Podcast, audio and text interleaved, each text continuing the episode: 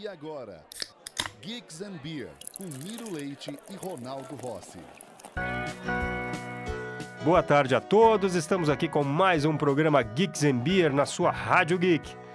Hoje vamos falar do convidado Ronaldo Rossi. Conta pra gente quem é. Aqui com meu amigo Frank, da Tria, recém comemorado o quinto ano de aniversário da cervejaria. Seja muito bem-vindo. Muito bem-vindo.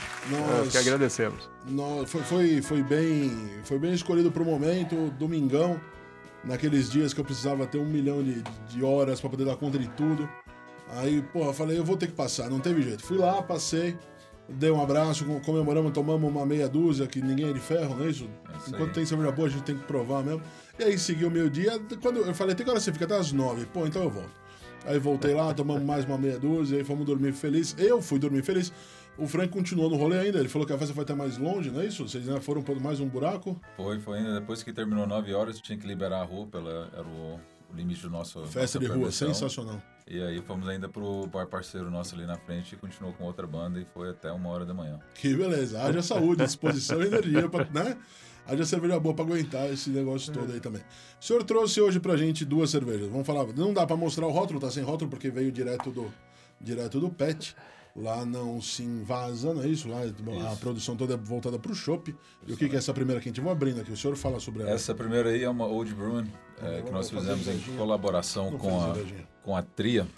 A trilha, desculpa. Com a trilha, é. todo mundo, a gente Legal, acaba né? sempre confundindo. Bacana. mas foi feita também para o evento de cinco anos e queríamos trabalhar a trilha tem sempre a, a linha de estilos clássicos e a trilha a gente sabe muito bem o os caras são famosos por Você é maluco. cervejas fora do comum então uma sour não tinha ninguém com quem eu preferia fazer uma sour a não ser com esses caras e fico contente que eles toparam fazer essa essa colaborativa aí com a gente E metade da meia dúzia que eu tomei antes e metade da meia dúzia que eu tomei depois foi essa cerveja. Foi essa é aqui. sensacional. Isso. Saúde. Cara cinco anos, feliz. que venham mais 50. que vem muito mais. Mesmo o cara ficou feliz de saber que era essa cerveja aqui. Pô, tá sensacional. Quando a gente tem, tem uma proposta de não ser tão comum, né? Você tá lidando com uma, com uma sour, com a proposta de trazer o lático bastante equilibrado. Cara, tá realmente incrível essa cerveja. Dessas daquela que a lista do vamos tomar de balde. Na minha lista É já tava, tava aberta aqui, porque foi. Põe foi mais um aí na lista. É, vai tomar de balde também? Não, eu tô, eu É, só não. falando, tô- eu tô falando bastante pra vocês poderem beber, pra eu poder beber eu em paz depois, na hora que vocês começarem a falar. Mas conta no começo, o senhor vem do TI, o senhor vem de uma área que não tem nada a ver com a cerveja. De TI Aí o 20 senhor, anos como eu sempre falo, o senhor escolheu ser pobre, é isso? Largar um negócio bem pago para trabalhar com a gente pelo glamour cervejeiro? esse glamour cervejeiro que atrai todo mundo Sensacional. né? É, exatamente. fantástico Vou largar minha profissão para ser cervejeiro. Só você pensou nisso, campeão. Pensa direito aí, eu sempre falo isso. Mas conta aí. Agora eu bebo. Saúde. É bem isso aí. Foi, foram 20 anos na área de TI e aquela vontade de fazer uma coisa que te trouxesse satisfação pessoal e não só financeira. TI sempre trouxe. é, o financeiro em TI não tem como reclamar. E não tem mesmo. Você vive muito bem, ganha muito bem. Mas a sua saúde também vai pro saco. Seu, seu emocional é, acaba indo, indo embora. Então, eu gostava do que fazia com as cervejas, brincava, mas nunca realmente levava isso muito a sério como uma opção de carreira. Só que bateu Já, aquela. já era cervejeiro caseiro, já fazia Já era caseiro, casa. já desde 2006. Só que em 2009 bateu aquela, saí de uma reunião com um grupo de executivos aí que falei, tô fora. Tô fora, tô fora, não quero fazer isso mais. E tipo assim, o que, que eu vou fazer? Foram 20 anos, uma vida inteira trabalhando só com, só com isso. Não fazia ideia, só liguei pro, pro dono da empresa e falei, tô fora, não sei o que, que eu vou fazer, mas vou ficar. E aí foi incentivo de colegas, falando, pô, você faz cerveja legal. Eu falei, poxa, mas sair de casa para ir fazer industrial é, são dois mundos bem diferentes. um passo é grande. Um choque, é um choque. E quando que foi essa decisão, hein? Foi em 2009. 2009. 2009. Aí eu acabei pesquisando, falei, poxa, onde que são eh, escolas legais para aprender? E eu já precisava ficar um tempo de se parecer as, as ideias mesmo. E encontrei a, a Cibo, encontrei a Domans, é uma nos Estados Unidos, outra na Alemanha. Falei, sabe uma coisa, vou, vou para lá, vou aproveitar e juntar o útil ao agradável. Estudar sobre cerveja, aprender, virar um profissional nesse ramo e conhecer a Europa, que é um lugar que eu sempre queria conhecer também, e já fazer um, um turnê cervejeiro Legal. pela Europa ao mesmo tempo. E foi por aí que começou. Que legal. E aí voltou e veio com a ideia de montar em São Paulo. E aí, se você já pensou em abrir o seu espaço como beer pub ou como indústria, como você quiser, em São Paulo, sabe a dificuldade que é Exatamente por isso que até hoje a gente tem um número limitado de, de, de pessoas, de espaços nesse sentido. Porque eu contei essa história aqui já, eu sempre conto, a Cervejaria Nacional precisou de uns de uns 20 e tantos, 25, 26, não lembro exatamente o número, enfim, tanto faz, mas é um número alto de tentativas de espaço para ser aprovado, até principalmente pela CETESB. E aí eu perguntei agora há pouco, e aí, você já começou com o Brewpub, você mudou para Moema? Ele falou, não, foi tudo no mesmo espaço desde a primeira vez. Então, É. em Moema, atrás do shopping, exatamente atrás do shopping Ibirapuera, o senhor conseguiu a, a liberação para poder fazer uma indústria de cerveja. Bala de prata aí, cara. É, não, foi, É, foi, foi, foi impressionante pesquisado mesmo. também, não foi uma coisa assim, é, porque eu sabia que eu teria que abrir como indústria tipo 1B, que Ok. era uma indústria de, de baixo impacto, e comecei a procurar áreas onde que tinha. Eu sempre morei ali na região de, de Moema, Campo Belo, então já queria ficar por ali. E foi pesquisando, encontramos o imóvel que estamos hoje, que era um imóvelzinho bem detonado. Ele estava muito feinho, parecia uma casinha mal assombrada. Mas é, até quando eu mostrei para o meu sócio, ele falou, não, lá não, falei, mas lá, lá é zona industrial, lá tem... Um Tá B, tudo liberado. pode. Então, foi depois de pesquisar muito pela prefeitura, nas áreas de zoneamento, que a gente encontrou o local. Então, o espaço onde eu estou hoje não foi necessariamente é, minha primeira escolha, mas era onde eu podia fazer Entendi. e aonde eu consegui levar. E depois teve todas as negativas, mas você vai mostrando, vai argumentando o porquê que foi negado. Então, primeiro, ah, porque é cerveja. Não, peraí, mas cervejaria, indústria, é tipo um B. Aí você vai começando a fazer os impactos ambientais. Não foi um processo, vamos dizer assim, fácil, mas como eu Muito. fiz tudo mão a mão e estava sempre lá, eu ia argumentando e fui empurrando e cada vez vinha uma negativa, eu tentava mostrar que foi avaliado de forma errada, até que realmente viram que eles estavam lidando com uma empresinha bem pequena e na época eu também estava montando um restaurante, até cheguei a mostrar para a CETES, falei, poxa, olha aqui, vamos fazer uma comparação de impacto ambiental. O restaurante, ele polui uma, quase quatro vezes mais do que a cervejaria Da geração de resíduo e de geração de resíduo, O óleo, só o que, óleo que vai Pelo pelo, óleo. pelo óleo, é produto químico que vai. Então, eu falei assim, poxa, e aqui eu posso abrir sem nenhum problema, e depois vocês falam para mim que esse aqui que polui muito menos, que tem é, reciclagem de, de produtos químicos, que faz uma, um controle muito alto de água, eu comprei equipamentos para poder manter meu custo mais baixo Legal. possível. Esse é um, uma ameaça ao meio ambiente e o restaurante não é. Então, O onde que está o é sentido? ração animal, né? O, do- É, do- justamente tudo que a gente faz é, é aproveitado, tudo orgânico. É, então, assim, como é, que, como é que vocês justificam isso? Você É, conseguiu? Foi fácil? Foi, depois foi mais ou menos Eu fácil? tive que declarar, fazer um mil e uma declarações. Eu acho que até minha 15 geração está comprometida se eu fizer algum erro ali naquela. É, mas tá bom. Mas, Mas tá muito bacana, tá um espaço, tá um espaço muito legal. Nós temos um amigo, é, grande amigo em comum, confrade, participou comigo muito tempo da confraria do RR, que é o Márcio. Né? E aí o Márcio, quando o Márcio começou a produzir com você, tem um tempão já também, né? Começou a fazer a cerveja dele com você. E aí levava lá pra, pra eu provar, pra, dava lá os pitacos da cerveja.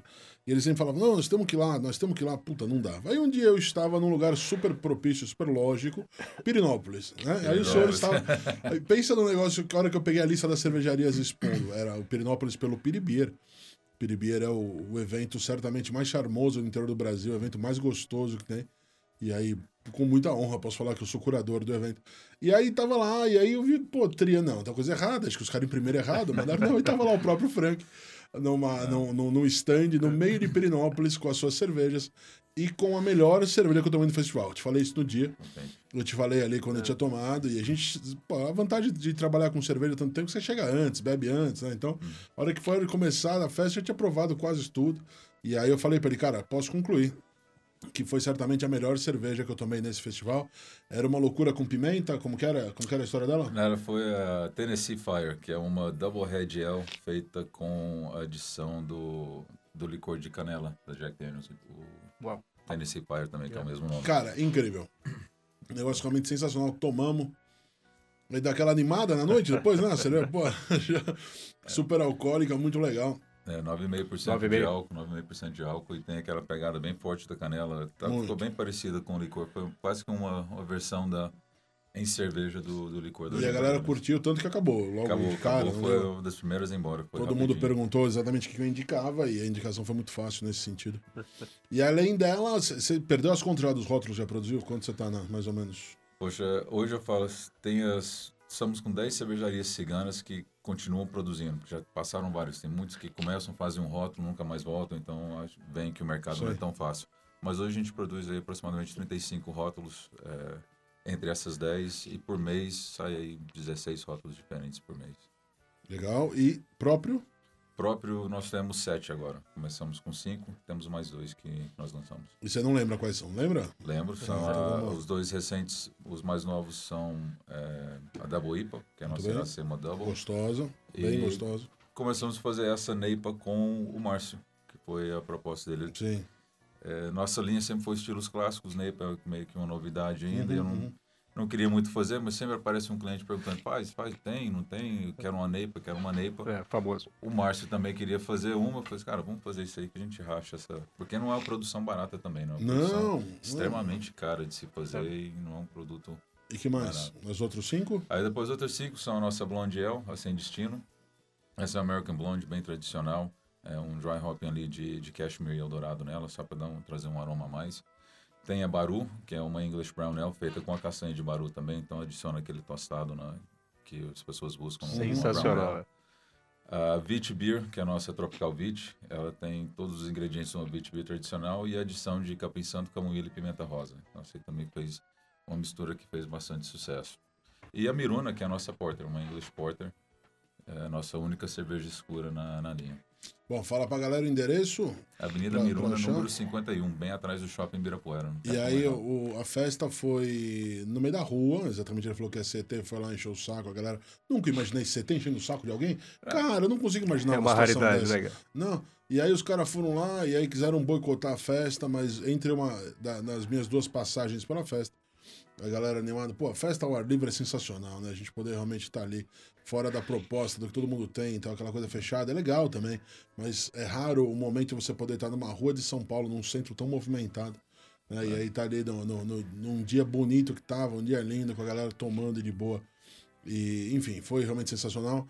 E pra essa festa, vocês. Vocês estão. Primeiro vocês bebam, faz favor, pra poder servir a Ah, é próxima verdade. cerveja. Senão vocês vão. Né, vai começar a criar mosca no copo de vocês. Mano, tem que esperar o seu copo acabar pra abrir o outro. Só tem um copo pra cada um. Então, vamos lá, então. Então bebe aí, bebe aí. rápido, né? Não, mas tá boa a cerveja? Não, se tivesse ruim, você podia fazer demorado, mas tá boa, vira aí que Tá tá sensacional. sensacional. E aí foram 10 rótulos, não era isso que tinham disponíveis pro, pro, pra nossa brincadeira? Isso, foram 10 colaborativas e o, o nome da festa era Cinco Anos de Muita História. Então a gente decidiu contar um pouco da nossa história através das cervejas, das cervejarias com que a gente trabalhou.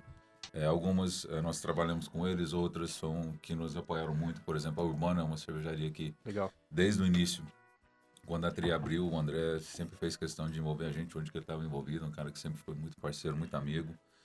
É, a trilha, ela fez a- as primeiras testes que eles fizeram da, da Melon Rise. Foi feito lá com a gente, onde conseguiu Legal. afinar algumas coisas.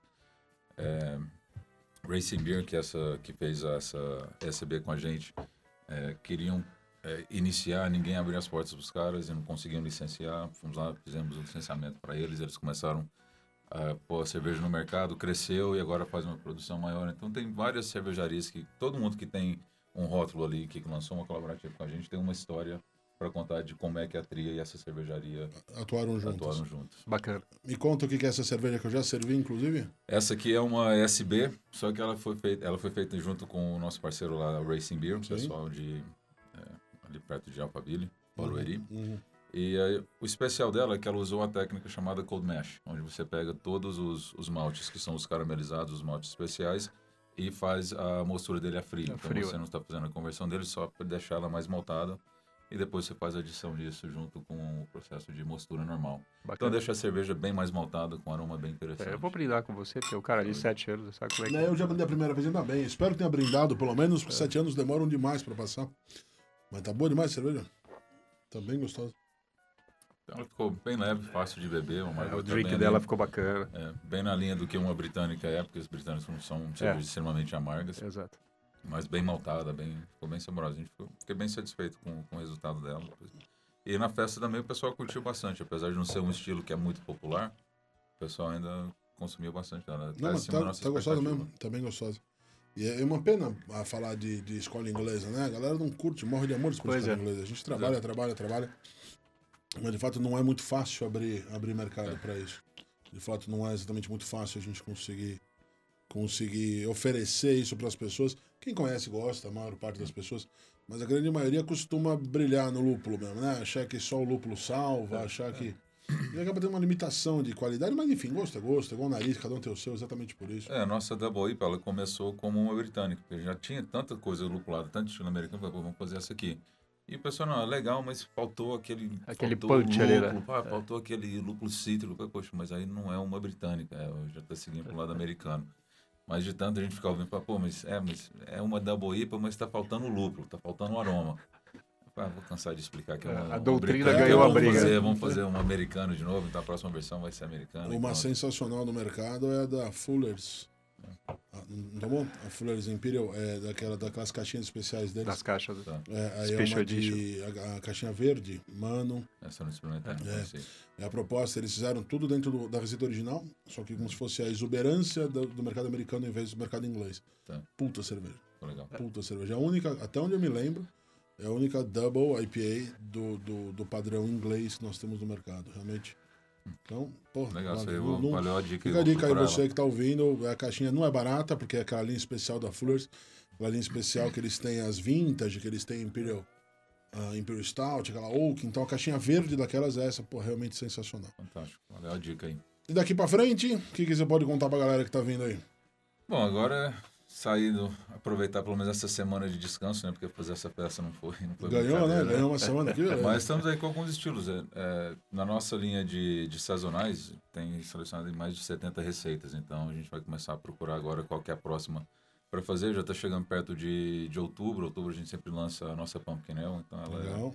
ela já virou fixa. Começou como uma sazonal, mas é, por pedido a gente acabou fazendo ela, ela fixa todo, todo o Halloween. Pô, que bacana. Legal. Então essa, essa é a próxima, a próxima que eu vou começar a produzir mesmo, é preparando para o Halloween já. Aí você avisa, né? Avisa, aviso aqui, vamos lá tomar. Bora, A vamos, gente ajuda. Vamos fazer vamos, realmente poder. É um estilo que eu gosto bastante também. Na minha, na minha, minha programação devo tirar alguma coisa com uma pumpkin também. Vamos ver se sai da. Poxa, Vamos ver, vamos ver. Mas aí vai ser padrão das minhas idiota, né? Não tem essa de coisa normalzinha. É uma loucura em cima de uma loucura, mas é legal. Mas esse aí que é legal, poxa. Bom, a gente É, também gosta de brincar. Eu acho que essas eh, receitas que a gente fez as, com as, as outras cervejarias colaborativas por esses cinco anos, foi sempre buscando isso aí, tentando fazer uma coisa também que representa um pouco do estilo clássico que a gente gosta de trabalhar, mas que também puxou a característica de cada uma das cervejarias. Uhum. Claro. Então, cada um tem o, tem o seu toque especial ali. Cara, de novo, muito obrigado. Eu que agradeço. gente. Já Obrigado falou o endereço? Já falou as Não, redes sociais? Como a gente acha aí? É, redes sociais. Não, as redes ah, sociais. redes sociais aí é Facebook, internet, tudo cervejariatria.com. Tá bom.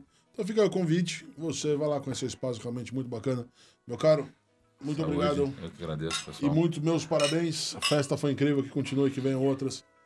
Escolha um copo, escolha uma cerveja, escolha uma companhia e vai ser muito feliz. Mais cerveja, menos frescura. Valeu. Valeu, gente. Valeu. Rádio Geek. Apaixonados por cerveja.